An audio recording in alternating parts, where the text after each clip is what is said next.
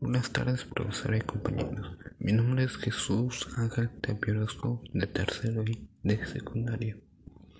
A continuación, hablaré sobre el proyecto participativo y dar a conocer mis argumentos sobre que el Estado debe influir en la importancia de nuestros derechos, se respeten y se valoren.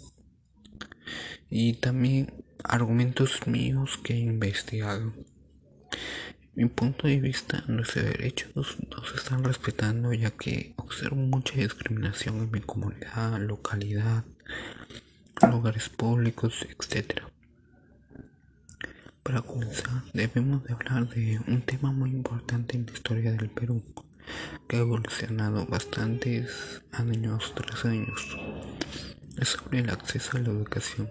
Muy bien, a raíz de la ilustración, el acceso a la educación solo fue permitido a jóvenes talentosos y con muchos menos de estudiar.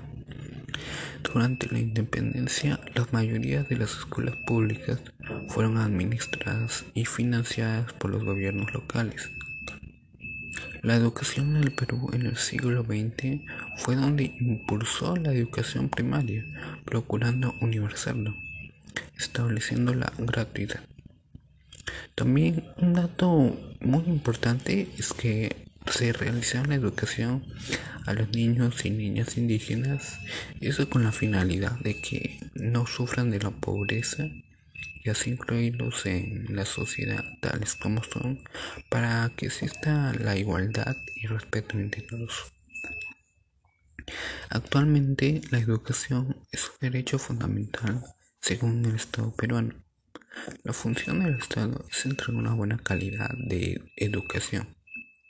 Y la función de todos nosotros como ciudadanos es respetar aquellas leyes y no discriminar a jóvenes, niñas, niños, chicos con discapacidades, etc ya que es un grave delito según la ley 28867. He investigado dos instituciones para contrarrestar la discriminación. Estas son OEA. Su función es resaltar el compromiso Perú y promover la lucha contra el racismo y fomento de respeto a la diferencia de la diversidad cultural y también está el Ministerio de Trabajo y Promoción del Empleo.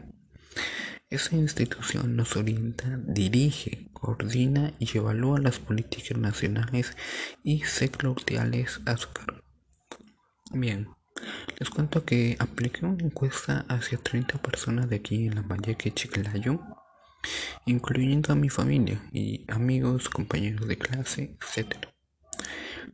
Fue sobre la discriminación, las interrogantes que propuse en la encuesta fue si alguna vez fueron discriminados en su colegio o comunidad, cuáles fueron las causas o motivos por la cual fueron discriminados y en qué lugar o en qué lugar fueron discriminados.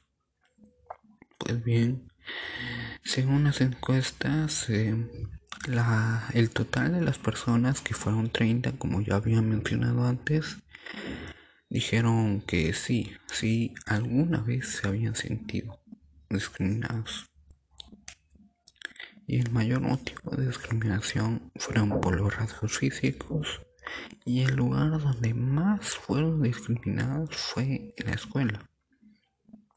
Pues bien, la mayoría, de los encuestados fueron jóvenes entre 12 y 20 años. Me puse a comparar una encuesta nacional y mi encuesta personal. Pues bien, encontré tres similitudes y tres diferencias. Voy a dar, por ejemplo, una de esas similitudes. Por ejemplo, el motivo de discriminación por su lugar de presidencia fue un total de 16%, al igual que el mío. Y una diferencia que encontré fue que el motivo de discriminación por su color de piel fue el más votado, pues según la encuesta nacional. Y pues, como ya había mencionado antes en mi encuesta personal, el motivo de discriminación con más votos fue por los rasgos físicos. Y nos preguntaremos por qué somos tan diferentes a nosotros. Por ejemplo, ¿por qué mi compañero de clase tiene ojos azules, verdes y yo negros, marrones, etcétera?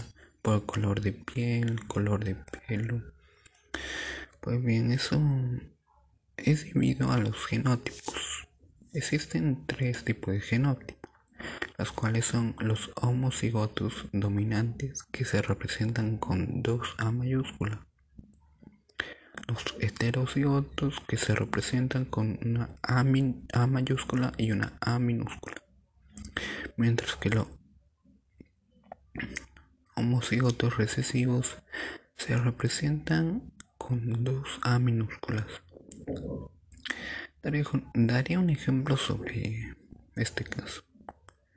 Por ejemplo, si el varón tiene ojos negros dominantes y la mujer tiene ojos azules recesivos, sus hijos o hijas tendrán color ojos de los padres, del padre, del varón, ya que aquellos son dominantes. Lo mismo pasaría lo inverso. Si la mujer tiene ojos negros dominantes y el varón ojos azules recesivos, el color de los ojos de sus hijos serían negros, o sea, a lo de la madre. Pero esto no es solo para los humanos, las personas, sino también sucede en los animales, el color de las rosas, por ejemplo, hay rosas azules, rojos, amarillos, verdes, etc. Bueno, lo que quisiera dar a conocer es promover, respetar y conocer que somos diferentes físicamente, pero existen leyes que nos defienden y que tenemos derecho a estar libremente en los lugares públicos sin que nos señalen como raros, sin que nos insulten, etc. La importancia del Estado peruano también influye a que vivamos en una sociedad igualitaria y que nadie merece ser discriminado por nadie, ya que hay que recordar que no hay ninguna persona superior a otro, todos somos iguales ante la ley. Bien, aquí culmino mis argumentos, he dado mi punto de opinión sobre un, un tema muy importante que debemos saber todos como ciudadanos y ciudadanas para, para parar este discriminación hacia todos y no volvamos a como antes, ya que recordemos que antes mm, no eran permitidos los mestizos negros a lugares públicos, no tenían derecho a estudiar las niñas, pues eso no queremos queremos seguir avanzando y no retroceder nuevamente. Y como dije anteriormente, gracias por haber llegado hasta aquí.